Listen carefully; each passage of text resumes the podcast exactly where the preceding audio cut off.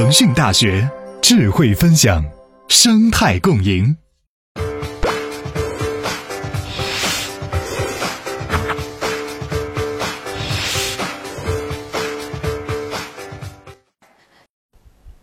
Hello，大家好，欢迎收看由腾讯大学自制的在线分享直播节目《腾大直播间》，我是主持人夏诗。大家都知道，在腾讯大学的官网和公众号上，经常都会推出各种直播活动，比如行业峰会、大咖分享等等。那相信不少小伙伴都是我们忠实的观众了。为了能让大家更近距离的与腾讯内部的大咖牛人交流和互动，所以我们推出了七期腾大直播间的节目。那在各个小伙伴的支持下，这一辆节目现在也变成了百万量级的直播类学习节目。那和上期一样，为了能让观众和嘉宾有更直接的交流，我们在直播结束之后呢，会邀请嘉宾进入我们微信的粉丝群，和大家答疑支招。之前我们在腾讯大学公众号上选出的粉丝们，已经在群里热情的等候了。还没有入群的小伙伴，也可以现在立刻马上关注腾讯大学的公众号，回复微信支付，就可以在节目结束之后入群，跟我们的嘉宾近距离的沟通哦。好，那接下来我们非常高兴的来介绍本期腾大直播间的嘉宾，就是来自微信支付的产品负责人叶娃。那娃娃是微信团队的创始成员之一，微信支付基础产品总监，经历了微信支付从无到有的全过程。我们让嘉宾给大家打个招呼吧。Hello，大家好。好，那说起微信支付呢，这是一个家喻户晓的产品啦。无论是在大型的百货商场，还是街边的小贩，大家都在用微信收款。嗯，在移动互联网的时代呢，我们也有一个很大的变化，那就是进入了无现金的时代。小伙伴们想一想，你有多久没有去银行取过现金了呢？因为现在无论是付款还是发红包，只需要微信扫一扫。马上就可以完成了。那如此一款国民级的产品，它有着怎样的产品创新和独特的产品体系呢？今天就听我们的嘉宾为大家一一道来。接下来有请嘉宾娃娃。各位朋友，大家下午好，我是来自微信支付的产品总监娃娃叶。呃，在给大家开讲之前，我先自我介绍一下，我是二零零九年那个毕业以后加入腾讯的，然后到二零一零年。呃，参与开发微信这款产品，当时我们十四个人在那个传说中的小黑屋那里，呃，打造了微信一点零的版本，然后从接着我们是快速的迭代了这个微信这个带有语音的二点零版本，还有我们那个嗯包含附近的人的三点零版本，以及说到了二零一二年，我们做的是。微信的朋友圈加公众号的微信四点零版本，然后时间一直推到二零一三年的八月五号，我们发布了微信五点零，也就是包含微信支付的一个重大版本。那我个人的感觉，嗯，在这整一个做产品的过程中，其实是给了我太这个非常大的触动，主要是。嗯，说起移动支付这个事情，其实是从两千年开始，我们呃才随着电子商务的发展，才陆续的出现了这个网关支付。然后呢，到了二零零四年的时候，开始陆续有第三方支付公司进场，然后一直到二零一零年才这个快捷支付推出以后，才让整一个嗯第三方支付进入了一个快速发展的一个阶段。但我个人的感觉，嗯，其实整一个移动支付，其实它是从二零一三年，从以微信支付发布那一刻起，才真的可以成为一称为说是中国移动支付的元年。因为我在回顾过去的四年多，差不多五年，我是感觉，嗯，原来在微信支付没有出来之前，其实大家只是下意识的知道说，哎。我们到一些网站上去购物啊，或者是在在 A P P 里面，或者是在手机里面充值的时候，可以用银行卡来支付，或者是通过网银来支付。但二零一三年以后呢，大家的意识改变了，变成说，嗯，我只需要手里拿着一一部手机，我在生活中的各个场景就可以完成支付。所以我觉得这是一个非常神奇的过程。那我本人作为参与其中的这个从微信支付从零到一，以及它后面做的社交支付产品和商业支付产品，这整一个发展过程中，我全程参与的一个产品经理，这里收获是非常大的。那今天也借着腾讯大这个腾讯直播间这个机会，给大家讲一下微信支付发展过程中的一些设计理念，还有这个体系搭建，嗯，把我的收获跟大家分享一下。下面呃，先说一下微信支付的起源。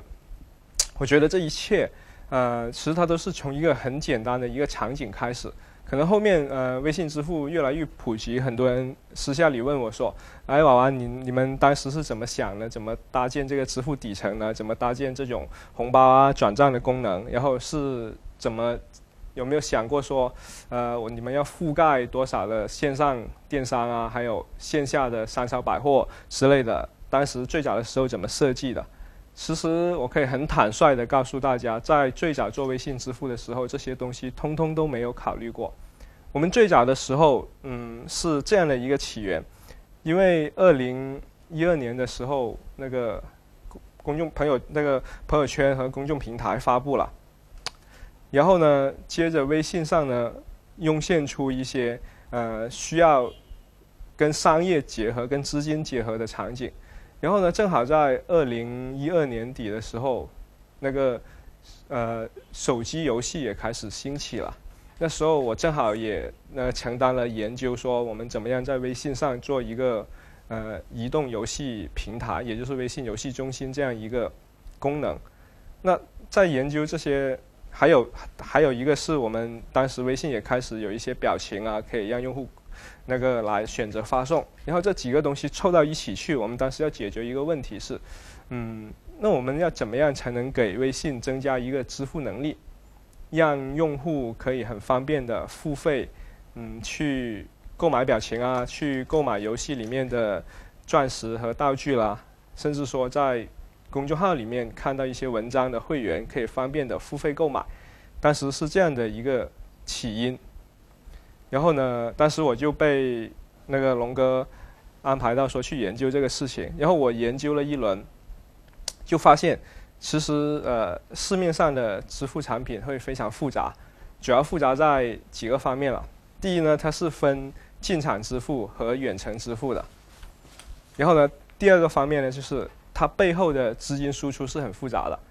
一个是呃，你可以用余额来支付，也可以用银行卡来支付，当然还还可以用 Q 币来支付，还可以用手机的电话卡来支付。然后另外还有一个复杂点呢，它支付的这个场景是多方面的，还可以在网页上支付，然后呢又可以在收到一条短信可以跳开一个网页来支付，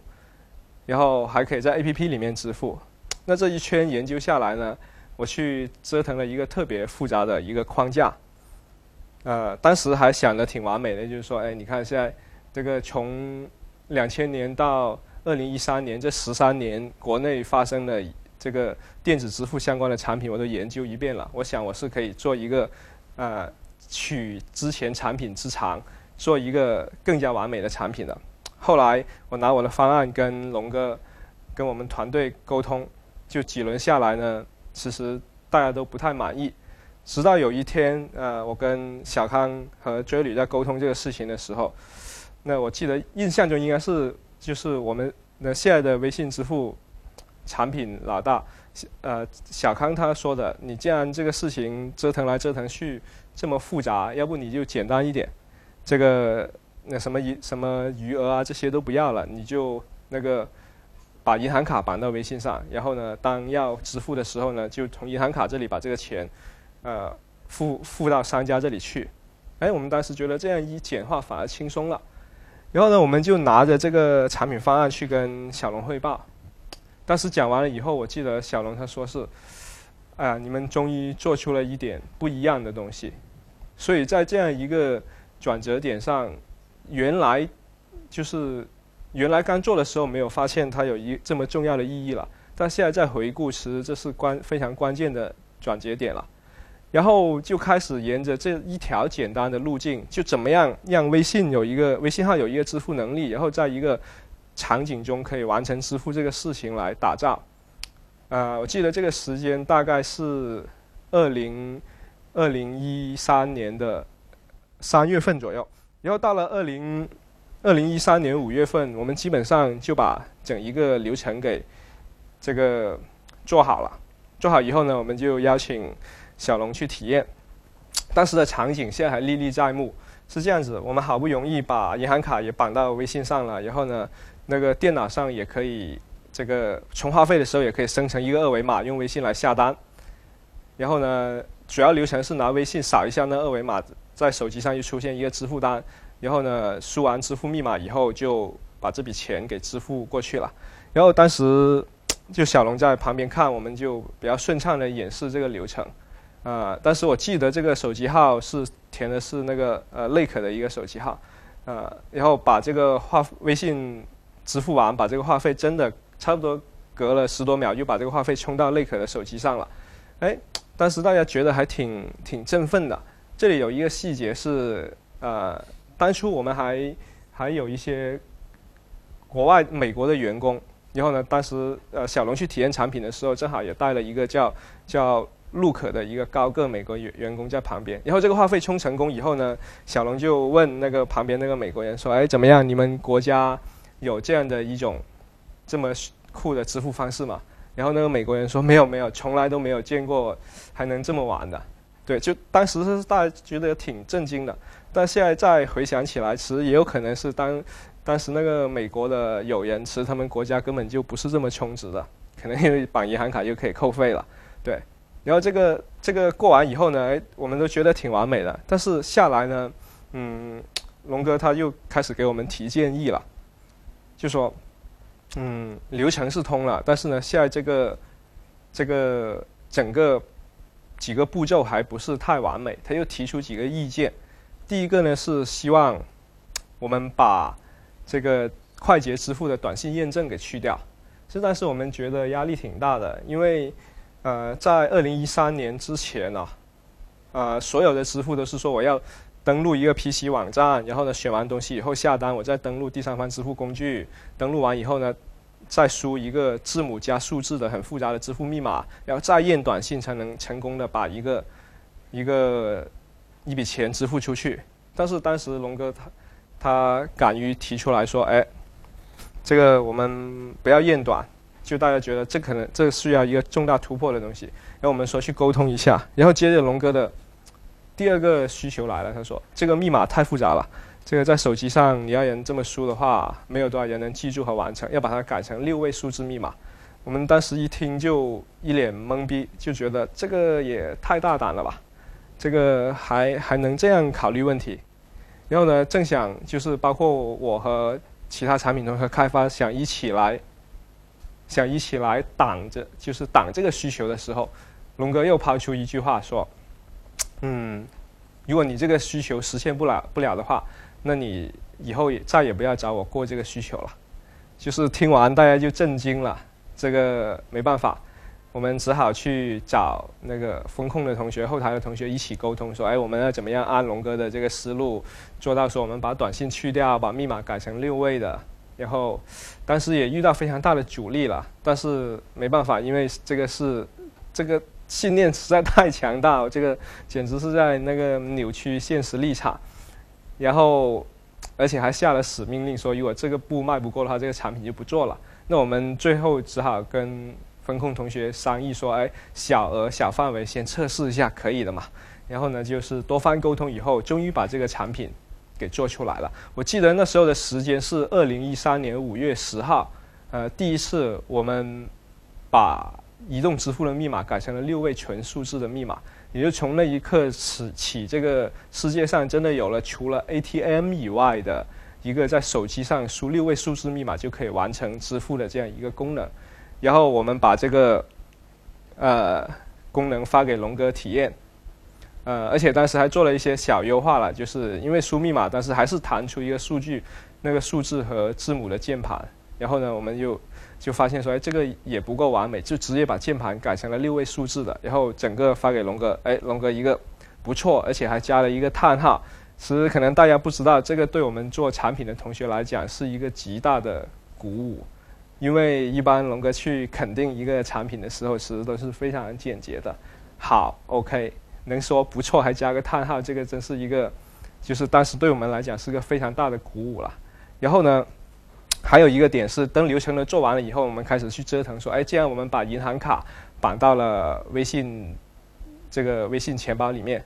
那这个银行卡要做成怎么样呢？我们就在讨论，大家没有拿出一个比较好的方案。呃，当时跟龙哥过，龙哥就提了一个需求，就说我们要设计成下一代的银行卡。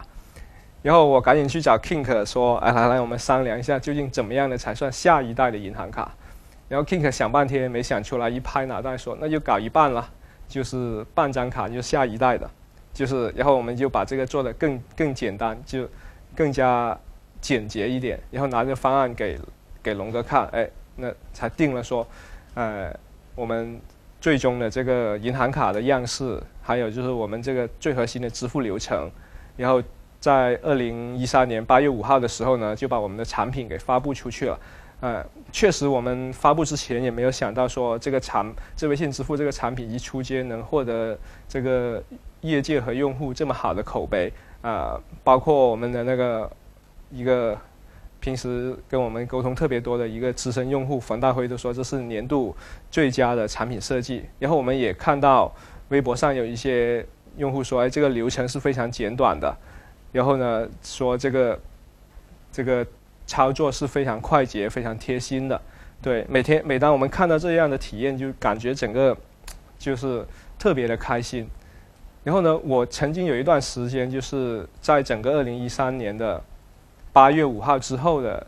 半年时间里，我的一个最大的乐趣就是说，每当晚晚上这个下班回家，把所有事情干完，在床上可能又搜一下微博，哎，就静静的看着用户怎么样夸我们这个产品流程做的有多好。对，可以用那个一句常说的，就每当晚上看这个东西，那那种感觉就像简直是暗爽到内伤的感觉。然后呢，这个是完成了我们呃这个产品第一点零的发布。那从这里来讲呢，我主要这过程中我主要是有有一个两个收获，就是说，呃，其实产品可以很复杂，这个整个框架可以很复杂，但是我们最早做产品的时候，其实是应该用一个最简单的方法来解决一个实际中的问题，而且在解决这个实际问题的时候呢，还要想象它未来应该是长什么样子的，只有这样，我们才能设计出下一代的银行卡，下一代的支付产品。呃，讲完这个以后，再给大家讲一下这个微信支付发展过程中的几个功能。其实这些功能我后面复盘，我发现它们都有一些共通的特点。其实基本上它都是源于一些日常生活中的一个小发现。这里一一来给大家分享一下。呃，首先说一下微信红包这个功能。我记得这个时间应该是二零一三年的这个快到年底的时候。就是我们当时微信支付推出了，然后呢，流程也很顺畅，口碑也很好，但是场景是不足够的。然后我们当时有接易讯啦，有接电影票，有接充话费等等几个场景，但是它的量还是没有我没有一个快速上扬的趋势。然后大家就是在探讨说我们怎么样能接更多的场景。然后有一天，Tony 他就拉了一个群说：“哎，我们几个同事一起来讨论一下，说。”能不能趁着这个快过年了，我们做一个微信红包的产品？然后他当时提的方案就是说，嗯，可否这样子借助微信群的优势，然后呢，可以分十块钱到红包里面，把它拆成这个一百份，然后呢，我可以发过去，每人领一毛钱。如果这个群的人还没领完的话呢，我可以把这个红包转发到另外一个群继续领，这样子就会很方便。哎。当时我一听通你这个建议，就是我就马上联想到说，呃，我们原来在广研发，就是广研，也就是微信支付的前身的团队是做 Q 邮箱团队。我们有一个传统，就是我们春节发红包的时候啊，呃，是会把一些不同的金额放到红包皮红包皮里面。然后呢，到了年初八的时候，我们会叫团队聚在一起，说把这些把十几个红包放桌上，然后每人领一个。然后呢，有大有小，哎，有些人可能他领的是一两块钱的，他只会觉得自己运气不好，并不会觉得这个钱太少了。然后领得多的同学会很开心。但是这个这种印象就我特别深刻，并且到当时是 Lake 这样给我发红包的，然后到了再过一年的时候，哎，这我就记下来他这个模式了，然后我也这么操作，包好一些红包，这个有大有小发给我的团队，然后呢，我也发现说，哎，这个还挺棒的，因为其实他这种比资金那个更高一层次的，它是有一种乐趣在和比拼在里面。然后当时呢，我就把这样一个现象给那个 Tony 给说了一下，呃，但是我主要的一个思路是说，是不是在群里面发肯定是能形成口碑的，但是呢，这里最重要的其实是要发送者觉得好玩、有面子、值得去晒一下。如果接收者会有惊喜、有价值的话，然后收完感觉说，哎呀，这个东西还挺好玩的，我也要去发送一下，能做到这样就最好了。如果是这样的话呢，是否说，哎，我们把十块钱分成五块、三两块、一块这样子，然后发出去，然后让大家领领完以后，可能一群死党在群里抽会很有话题性，并且能像击击鼓传花这样子能传起来。所以呢，这个当时提出来说，哎，然后那个托尼说这个觉得这个想法挺有趣的，觉得有机会，然后我们又开始打造了这个拼手气红包这样一款产品。这个产品出来以后呢？也有一个段子，我们也没有想到说，哎，它还挺符合这种现实的需求的。因为我记得年初一的时候，呃，我们拉了一个群，那个正好是 I，那因为那时候也做游戏嘛，然后 IG 的同学帮我们拉拉拉进去，然后我我把我太太也拉进去一起抢红包了。然后抢着抢着，他们忽然说，哎，要要拉另外一个老大进来。然后呢，他连连发三个，然后是我老婆在里面抢，他就跟我说。哎，你们那个来了个什么人啊？怎么他每个红包他都发两百块钱呢？而且已经发到第三个了。我一听我就震惊了，我赶紧抢过他手机一看，说：“哎，这不是 Mark 吗？”然后呢，我就想啊，这个这个没有想到说连我们的老板都这个玩这个产品都玩这么嗨。然后呢，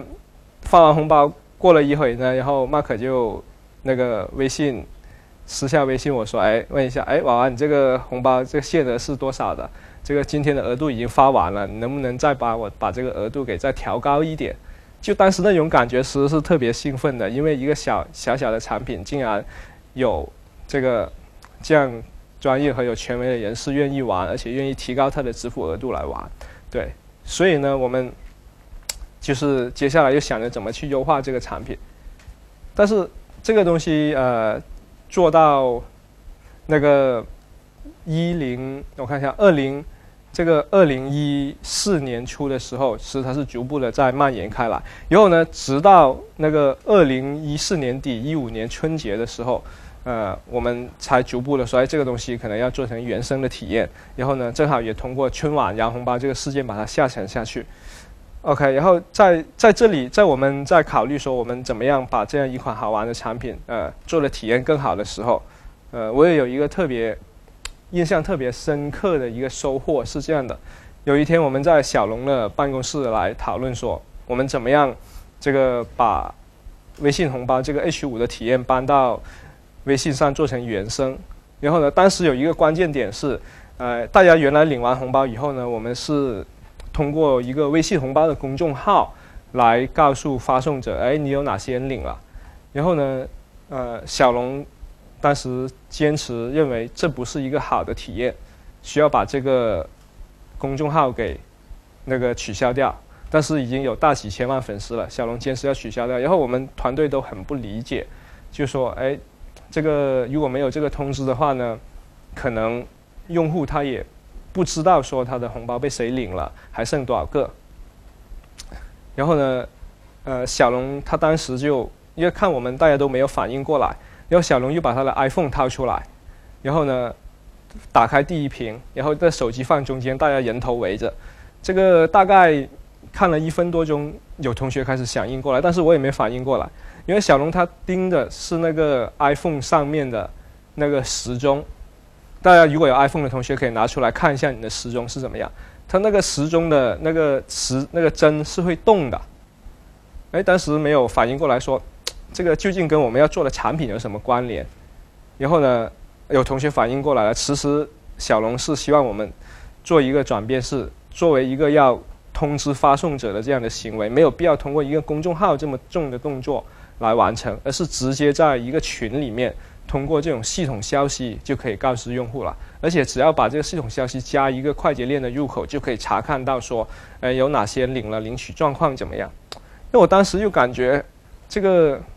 挺挺挺挺震惊和挺佩服的。呃，这么说吧，我就感觉哎，他就好像一个雕刻家一样来雕刻这个微信这款产品它上面的每一个功能。因为如果不是他提出这个想法，我们也没有想到说，是在微信上这这么小的一个区域里面，我们可以通过一个一个很精细的设计来完成这样的一个体验，既不打扰用户，又不用那个场景割裂的来接收通知，而且能快速的在群里面获得反应。OK，那这个再把这个体验优化好，我们把红包放到这个加号里面，呃，绘画的加号里面以后，就到了二零。二零一四年的春节，然后呢，通过摇一摇，那快速的这个通过春晚的摇红包的事件，快速的向三四线城市下沉，然后呢，我们是可以明显的看到说，微信红包的整一个发送量和活跃度，呃，在整一个产品调整完和这个这个春晚摇红包下沉的事件以后，有了一个快速的发展的，所以在红包这个事件上，我的感觉是，嗯。第一个是说，哎，我们怎么样设想把线下的场景搬到线上去？对我觉得这个是在做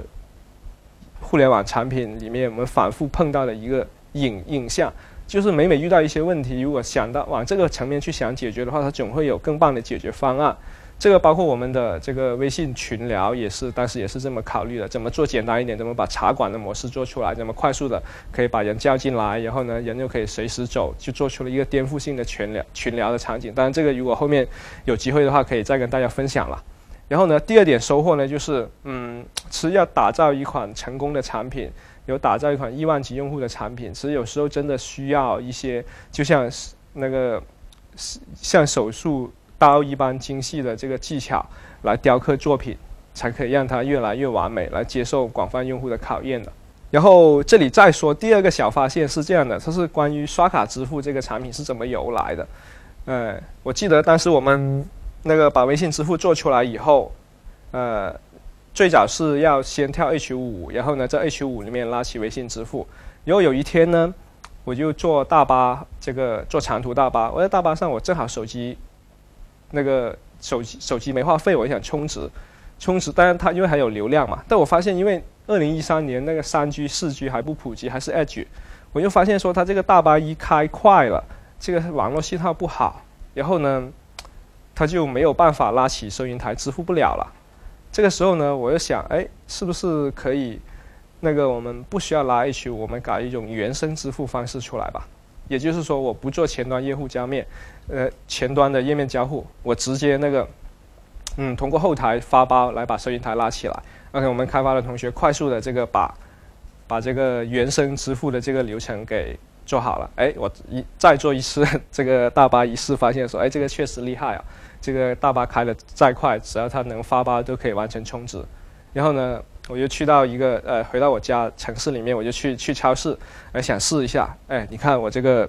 这个体验已经做这么稳定了，对吧？那我试一下这个在大商场里面是否也可以支付。后来一进到大商场，发现这个根本不如我想象那样。因为进到大商场里面，它整个移动网络信号都没有了，而当时 WiFi 也不普及，根本连不上网。那都不是说你这个技术做得多牛，说弱网络环境下能跟你联网的问题，而是人家压根就连不了网了。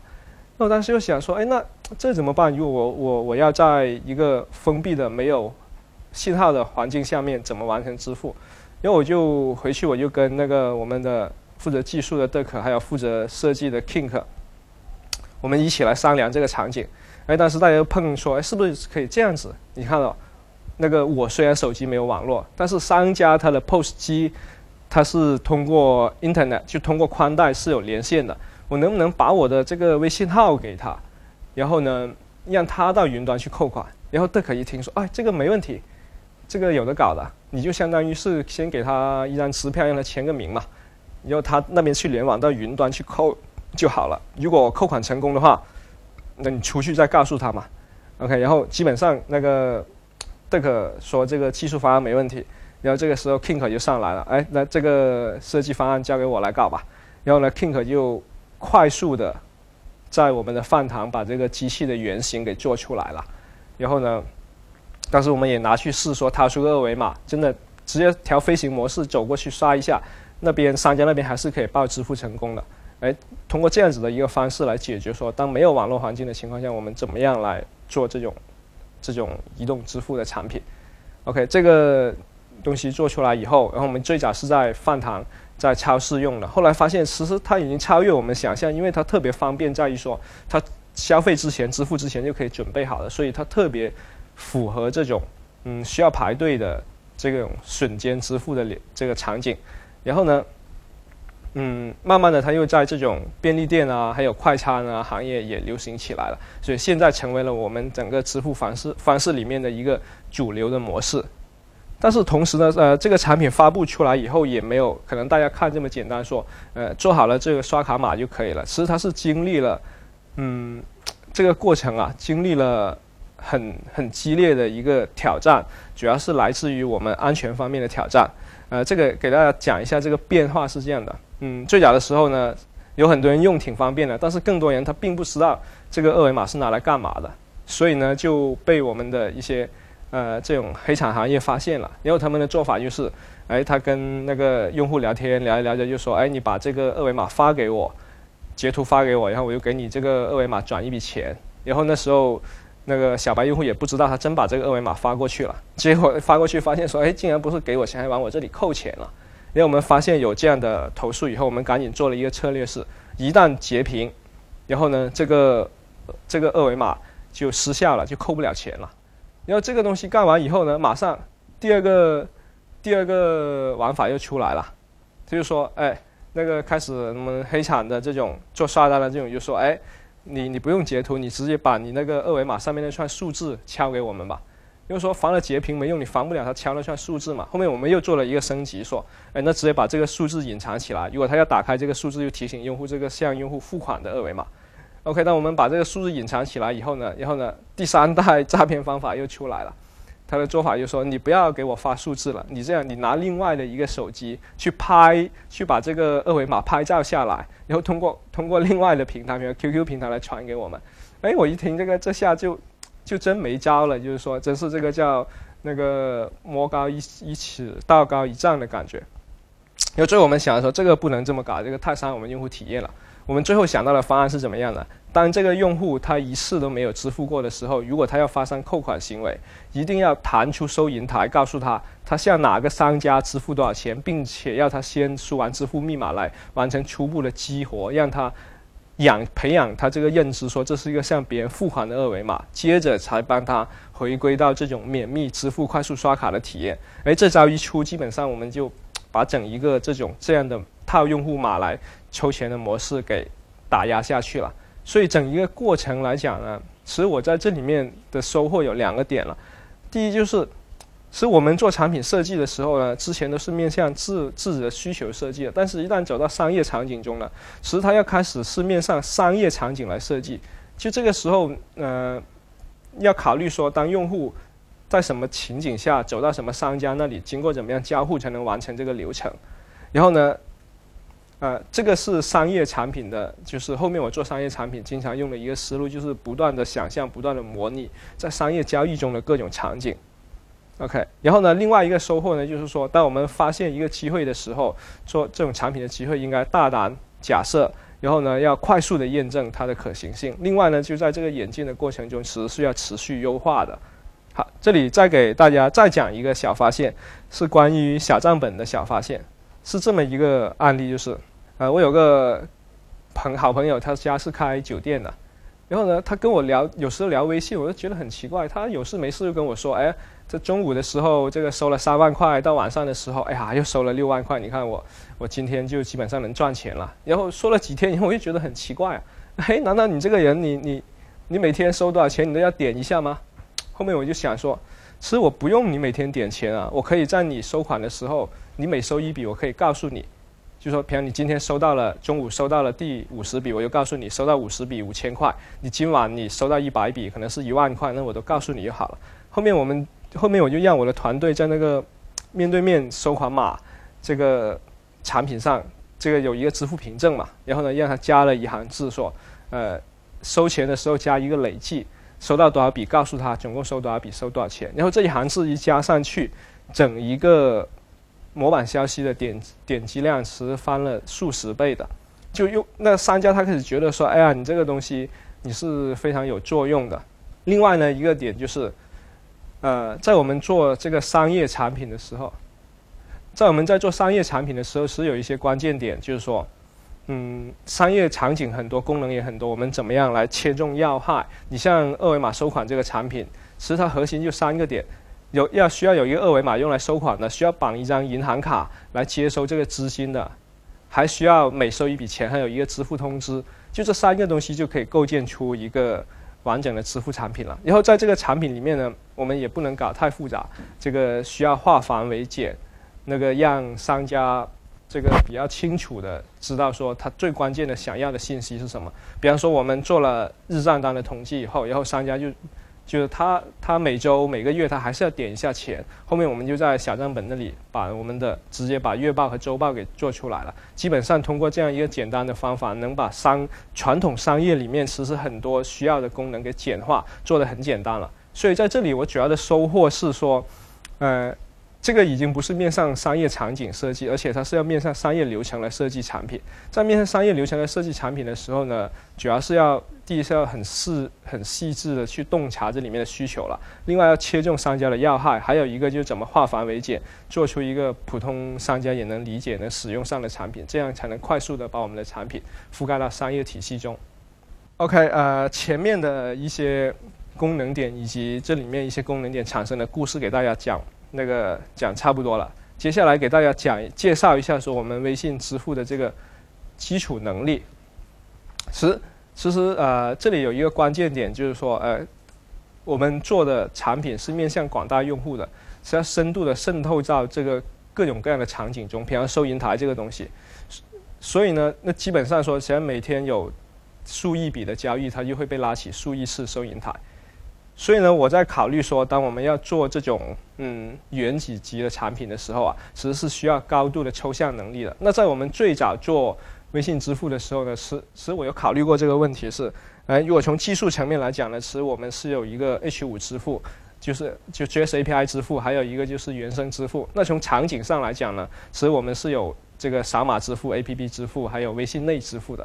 就当时去研究的时候，说我这个产品要需要在哪些场景中支付，无非就这几种了。那呃，这里面的设计呢，也需要有一个抽象的过程。就就比方说，我们最早的时候发现，哎，我们怎么样在电商网站上完成这个支付？我们可以给一个组件装到电商网站上，然后登录到另外一个网页。其实这个它不是一个好的方案，因为当时还当时有想到是说，呃，我们的做法其实是可以，嗯，直接让这个网站出个二维码，然后呢，我手机把这个二维码吸到我手机上，只要我在手机上完成这笔支付，在后台通知这个网站，让这个网站来刷新，也可以完成。这样一个从 PC 到 Mobile 的这样一个支付流程，就这样子来抽象一个扫码支付的能力。然后抽象出来以后，后面发现说，它不光是电商网网站，它线下的士多啊、出租车司机啊，其实它都可以用这种扫码支付的方式来完成这样一个过程。另外呢，就是嗯，其实我们这个也是伴随着我们场景的需求来演进的，包括我们刷卡支付，刚才也介绍过了。另外还有一个就是，呃，我们最近在。设想怎么开放的这种委托代扣，委托代扣这个东西可能对大家来讲来讲也不陌生，但是可能听的不多。它主要是在收水电煤的时候，要把这个扣款能力委托给银行，由银行来帮助这个水电煤公司扣款。那我们在设想说，哎，其实这样一种支付方式呢，其实它是有非常广泛的生命力的。它本质上其实是把自己的一个 ID，然后呢给到业务方。让委托业务方直接向微信来扣款。那我们这里想象到的，包括这种呃人脸支付啊，还有这个车牌支付啊，其实它都有可能关联跟这个委托代扣的模式相关联的。所以我们在呃一步步的这种基础能力的演进上，我们也在很这种大胆大胆假设、小心求证、这个谨慎推演，说我们怎么样去创造呃一这个一种一样又一样的这种具有突破性的支付能力。然后让它赋予到我们整个商业环境中发发挥它的效能。然后这里呢，再来给大家介绍一下这个我们的社交支付体系，可能这个是大家最熟悉不过的，只是说可能我们呃各位朋友可能没有从一个宏观的角度来思考过这个问题。然后借着这个机会，我也给大家分享一下我的观点。呃，我们现在社交支付体系其实主要包含几个产品，一个是红包支付，一个一个是一个是微信红包，一个是转账，还有一个是我们的面对面收款，其实也属于转账里面的一个产品模块了。还有就是我们的零钱，其实呃包括我们的实名账号，其实这。几个东西是构建了我们整一个社交支付的引擎的。这里有一个关键点是说，呃，是我们一开始做产品的时候是不可能想象说，哎，我们需要有一个账号体系，然后呢，我们需要有社交支付的这个铁三角，然后呢，来来去一点零就把这些东西给完善了，而是它是在一个运动的过程中来不断的完善我们的产品的。比如我们在二零一三年底，呃，因为要春节这个事情，我们创造了一个。这个这个微信红，这个微信红包拼手气红包这样的模式，然后呢，到了二零二零一四年四五六月份的时候，哎，我们要考虑说，是不是当大家的账号里都有钱了，我们是不是需要说，呃，让用户这个钱也可以加强它的流动，那就直接可以互相转账，所以我们又做了一个说微信。那转账就像发消息一样方便的这个转账功能，然后呢，同步的就是说，因为当时那个资金收回来，我们都是存储在各处的，比方说这个红包收回来的钱就在红包账户，然后呢，彩票中的钱就在彩票账户，所以发现它散落在各处，并不能很好的方便用户管理。那正好就借着转账这个机会，我们也做了一个零钱账户出来。就在这一刻，把零钱账户做出来以后，我们也发现说，它大大的推动了我们整个社交产品的增长。是后面我们研究红包的曲线，呃，零钱对它的价值还蛮大的。就从从零钱发布以后，我们能明显的看到，那个红包的增长是上了一个级别的。所以在几个产品互相构建的过程中，我这里最大的收获是，这个产品不可能一开始就设计那么完善，把把所有功能都想好，而是说产品需要伴随用户的这个需求和认知一起成长的。如果一开始的时候产品搞得太复杂，第一是用户没法理解，第二是开发和产品团队也没办法驾驭，就不能很好的让产品和用户相辅相成的生长。而在这个运动过程中不断的扩展的话，其实用户是可以更好接受的，也更方便说我们这个产品这个一步一步的那个按它的节奏快速发展。这个就好比说，呃，我们一开始可能这个微信支付是辆自行车，后面骑着骑着它变成三轮车了，然后呢，后面它又变成一辆小汽车了。当然了，在我们整个引擎构建起来以后，它骑着骑着它就飞起来了。对，这是我们整一个社交引擎的动力。那最后在这里面也给大家介绍一下这个呃社交支付体系它的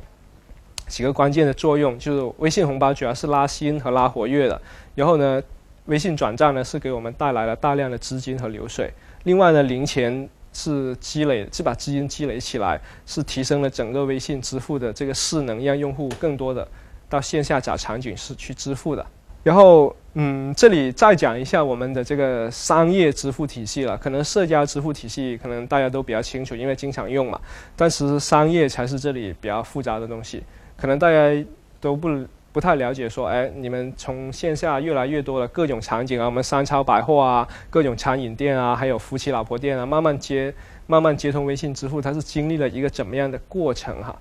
嗯。其实，其实这里呢，这里呢是是我们是有一个完整的体系和套路的。大家可以看一下我这个 PPT 里面说的这个立方体，它这个横这个 X 轴呢，就是其实是我们的角色，一般接进来这里的有企业，也有个体户，也有个人。然后呢，我们这个 Y 轴呢，其实是我们接入的方式，来商家他可以直接进来申请微信支付，当然他也可以通过服务商来帮他接入了。OK，那在这样一个底层下面呢？接进来以后，它有哪些支付方式？是它可以通过 API 来接，然后自己去开发。当然了，它也可以这个直接用我们的 PC 的这个定义好的产品，比方说微信买单这样的，它直接激活就可以拿来收款了。另外，更加简单一点的，其实就是我们的面对面收款产品，它只需要打开二维码就可以。完成收款了。另外，它的方便程度是，那二维码打印出来放那，其实它就固定的 POS 机。如果拿在手机上，它就移动的 POS 机。所以这样的话，那个对固定的也能用，移动的也能用，它又能广泛的覆盖我们这个大大规模的这个长中长尾商户。所以，嗯，这里面我的感悟是说，其实我们商业这个。我们商业支付的体系搭建啊，其实这里面还挺复杂的。我们有一种思路，就是说，哎，我们通过这种不断的强运营来覆盖。当然，这个对我们来讲也非常有作用，因为头部它还是很重要的，它可以拉动整一个商业支付的快速发展。但是到我们中长尾这里呢，其实它是需要一个体系和一个产品化的思路来解决的。所以我这里的这个这里的收获是说，哎，当我们面到面。面对一个商业问题的时候，我们可能一开始打头阵可以通过我们强运营的思路，但发展到中后期，其实还是要系统化、产品化的方法来解决。只有这样子，才能完成我们这个极大规模的、广泛的用户层覆盖。呃，最后再给大家讲一下这里面我们这个持续开放的商业赋能策略。呃，这也是我觉得做商业产品这个核心的三个关键点了。第一个是说，呃，我们需要有一个全面的开放体系，有我刚才说的，包括我们的直连商家啦，然后我们的这个腰部商家怎么通过服务商来覆盖，以及我们长尾的商家怎么通过产品化的方法来进行这种低门槛的自助化的覆盖。另外一个呢，就是关键是我们怎么样给商家更多的赋能。其实这里更多的是 base 在微信体系上做的，包括我们的微信支付加公众号啦，微信支付加小程序啦，还有微信支付加广告啦，微信支付加数据啊，其实这些都是结合我们微信生态的一些能力来完成的赋能。另外呢，就是稳健，稳健这里其实也是非常关键的，因为我早几年用微信支付的时候，经常还会遇到一些这个不稳定的情况，包括发红包总是会那个出现这个高峰的时候出现系统繁忙。但是这一两年，我们这里面是做了非常大的优化，整一个稳定性是达到了百分之九十九点九了。所以这里这个安全稳定也是非常关键的。那在这里面，我的收获是说，嗯，在商业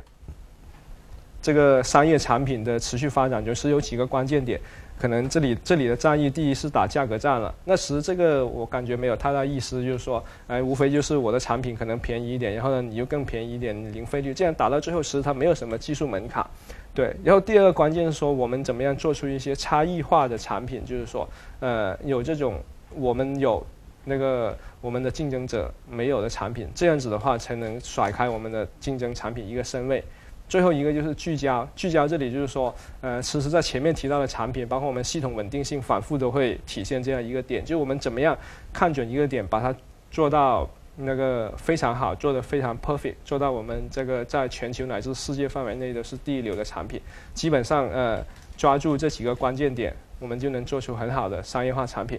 呃，我们做微信支付这个事情，其实是一个非常有趣有意思的产品。对，我们也在不断的去升级我们的产品。那我觉得说，哎，这个支付这个产品是一个那个空空间非常广泛的产品，就是它可以改变人生活的方方面面，改变人对钱使用钱的认知。我认为我们的征途其实是星辰大海了，所以我们会尽最大的努力把这款产品打造好，然后让我们的这个产品驶向远方。OK，我今天分享就先讲到这里，谢谢大家。OK，非常感谢娃娃的精彩分享，干货满满哈！没有想到呢，一款看起来如此简单好用的产品，其实在背后承载着这么多复杂的思考和设计。好的，那嗯，得知娃娃要来我们直播间分享哈，我们线上的粉丝呢，其实提出来了很多的问题。那首先呢，是在前期我们的这个微信的热心粉丝啊提出来的问题当中呢，我们选了两个，希望来啊听听娃娃是怎么回答的。好，那第一个问题是这么问的，他说，嗯，从财付通到微信支付的项目，以及微信红包激活的这个灵感来源，我们内部的团队是如何协同的？呃，说到这一点，其实我是那个非常感谢和感激，说，呃，我们有幸在腾讯这个大体系内做这样一款产品，因为大家知道说，呃，一个产品的好坏，可能刚开始它是源于一个呃好的创意，但是它要持续发展的话呢，它是免不了要各方的支持，包括我们最早做。那个微信支付的时候，是我们财付通是有非常雄厚的积累的，在我们底层的这个金融政策啊，这个快捷支付接通上，是给了整个产品非常大的支撑，让我们快速可以起步的。另外呢，就是在微信支付发展过程中，其实呃整个微信的社交体系啊，包括我们的公众号体系啊，是给了整个微信支付发展非常大的支持的。当我们呃周边团队也非常支持我们。另外就是呃我们公司的业务，比方说我们的话费充值啊，然后呢我们的虚拟游戏啊，甚至说我们腾讯公益啊，都给整个微信支付创造了非常丰富的支付场景，让我们可以持续的那个来培养用户的这种支付习惯。和建立用户对我们一个好体验的持续的这种认知，所以在这里就是回归一下，就我是觉得呃，这个整个微信支付的这个创造出来以及它每一步的发展，其实都少不了我们那个部门之间啊，还有 BG 之间啊，甚至是我们投资的一些公司，包括滴滴啊、京东啊等等公司对我们的大力支持。就是正正恰恰是因为在这样一个环境下，加上我们这种社交支付引擎和我们这个商业赋能的开放体系，才让微信支付走到今天。对，嗯，好，谢谢娃娃。看来这个内部团队的协同合作是做得非常棒的哈。那嗯，第二个问题很有意思，他问了一个呃小细节，他说呃，微信转账为什么需要对方确认？这个设计的初衷是什么？给我们介绍一下。OK，呃，这里可能是说一一种一些感觉吧，因为之前也有也有朋友问过我类似的问题，就是我是感觉这个，如果你不需要确认的话，让其他人随随便便的就可以往你口袋里面塞钱，其实是非常难受的过程了。包括这个，我我早几年刚大学刚毕业的时候，我发生了一个事情，我现在还记得，就我有一张工行卡，然后有一天莫名其妙的收到六百块。因为我也不知道是哪里寄过来的，我就总是天天那个心里就很忐忑，说：“哎呀，这个怎么办呢？有一天他会不会来找我？怎么退回给他？”类似的。还有一个点就是，其实如果真讲场景的话呢，其实微信支付是好友转账是好友间的支付嘛，所以这样你在绘画里面确认门槛也不高。那他可能他提的是说：“哎，我能不能像另外的，比方说我给别人一个银行卡号，别人再往这里转账？”其实这种产品模式呢。我们微信体系里面也是有的。你比方说二维码收款，就是就是你当你要收这笔钱的时候，最起码经过你的确认，要把一个你的收款凭证给到对方，再让别人给你付款，你才有提前的认知。另外就是像银行卡转账这种，我们最近也提也推出了一个功能，它在这个微信的右上角加号的收付款的最下一。一一个叫做转账到银行卡，这里就是可以完成呃这个观众问到的说，哎，能不能直接的往一个账号里面打钱？如果你能拿到对方的银行卡号和姓名的话，你就可以不经过他确认，也可以往他这个卡里面转一笔钱。对，所以我感我我就我对这里的这个认知还是说，呃，就是你可以开放，但是你从用户体验上你不能做的过于开放，这里还是要保护一些用户最基础的选择的权利。那正好是我们从日常的经历中，日常生活中也有这样的经历，其实是，呃，会产生很多的疑惑和焦虑啊。当然，我们是希望说我们的产品能尽量避免这样的体验在用户身上发生。嗯，对。好，谢谢娃娃，听出来了，我们产品团队非常的在意我们的用户体验哈。那今天在直播的过程当中呢，我们有很多线上的小伙伴也提出了一些精彩的问题，那我们从中呢也选出了两个，想要来听一下娃娃的看法。好。呃，那第一个问题他是这么说的，嗯，问到微信支付当前最重点的探索方向是哪些？其实是这样子的，就是，呃，我们微信支付这走过来，从二零一三年就这快五年时间了。如果是算到二零一二年十一二月开始做的话，就正好五年嘛。其实我们会发现说，在这个过程中，我们对主动脉的探索会越来越明确。就我们最早可能探索的是说，哎，我们这个收银台怎么打造啊，红包怎么打造啊，然后呢，包括我们的转账啊等等。然后呢，在过去两年，我们产品去覆盖我们线下商业之这个环境的时候，我们主要考虑的是怎么我们产第一是我们社交引擎怎么来辅助我们线下商业发展，第二是我们线下商业本身要怎么样的一个开放的体系，和还有我还有我们这种。呃，组合式的这种产品来让我们商业支付快速往下覆盖。那这个到了第三阶段，我们的目标会更加聚焦和明确，就是我们怎么样来嗯，base 在我们微信生态上上面，怎么样去探索我们这种差异化的生态赋能，然后让我们更好的来那个覆覆盖到我们整一个国内商业环境里面各行各业各个地区的这种商业支付交易。呃，那第二个问题是这么问的，是说微信支付团队认为线下支付取胜的关键点是什么？其实关键点，呃，我理解，因为其实其实我们这里面经过了，就是因为这里有各大支付厂商了，然后我们也经过了好几回这个来回的博弈，然后这里面包括说，哎呀，我们先推出这个随机立减，然后呢也有友商立马跟进，我们先推。鼓励金，然后呢也会被跟进，就是到了现在这样一个阶段，我们发现了，其实从产品打造上，因为我们已经进入了一个这个生产力那个高度发达的阶段，你只要有产品创意出来，可能马上就会在这个市面上都流行起来。包括呃我们做的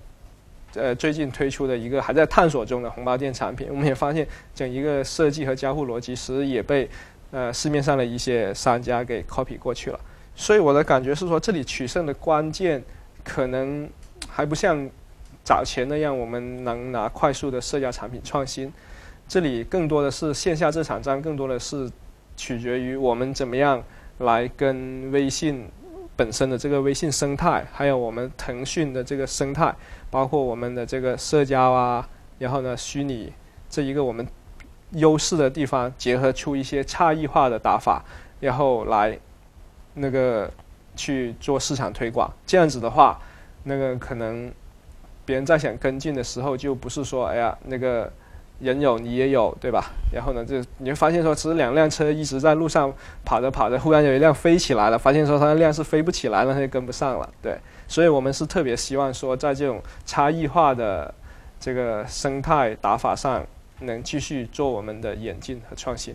好，非常谢谢娃娃今天来到腾大直播间做客，回答了我们这么多的问题。也希望微信支付像娃娃刚刚说的这样，尽快做那辆飞起来的车。那么也感谢线上观看直播的小伙伴们，今天腾大直播间的直播部分就到这里结束了。那么接下来呢，嘉宾会进入到我们这个微信的粉丝群里头，跟大家做进一步的交流。所以如果还没有来得及进入微信群的小伙伴们，现在可以马上关注腾讯大学的公众号，回复微信支付就可以入群了。那么更多免费高质量的腾讯干货和互联网资讯，欢迎大家持续关注腾讯大学。OK。啊，那最后我们要感谢腾讯视频云、腾讯新闻、腾讯直播、腾讯新闻教育频道、腾讯产品体验官、腾讯课堂、QQ 空间、明天财讯、北京时间斗鱼直播、虎牙直播、全民直播、扎克对本节目的大力支持。下一期节目将在十二月底播出，我们不见不散。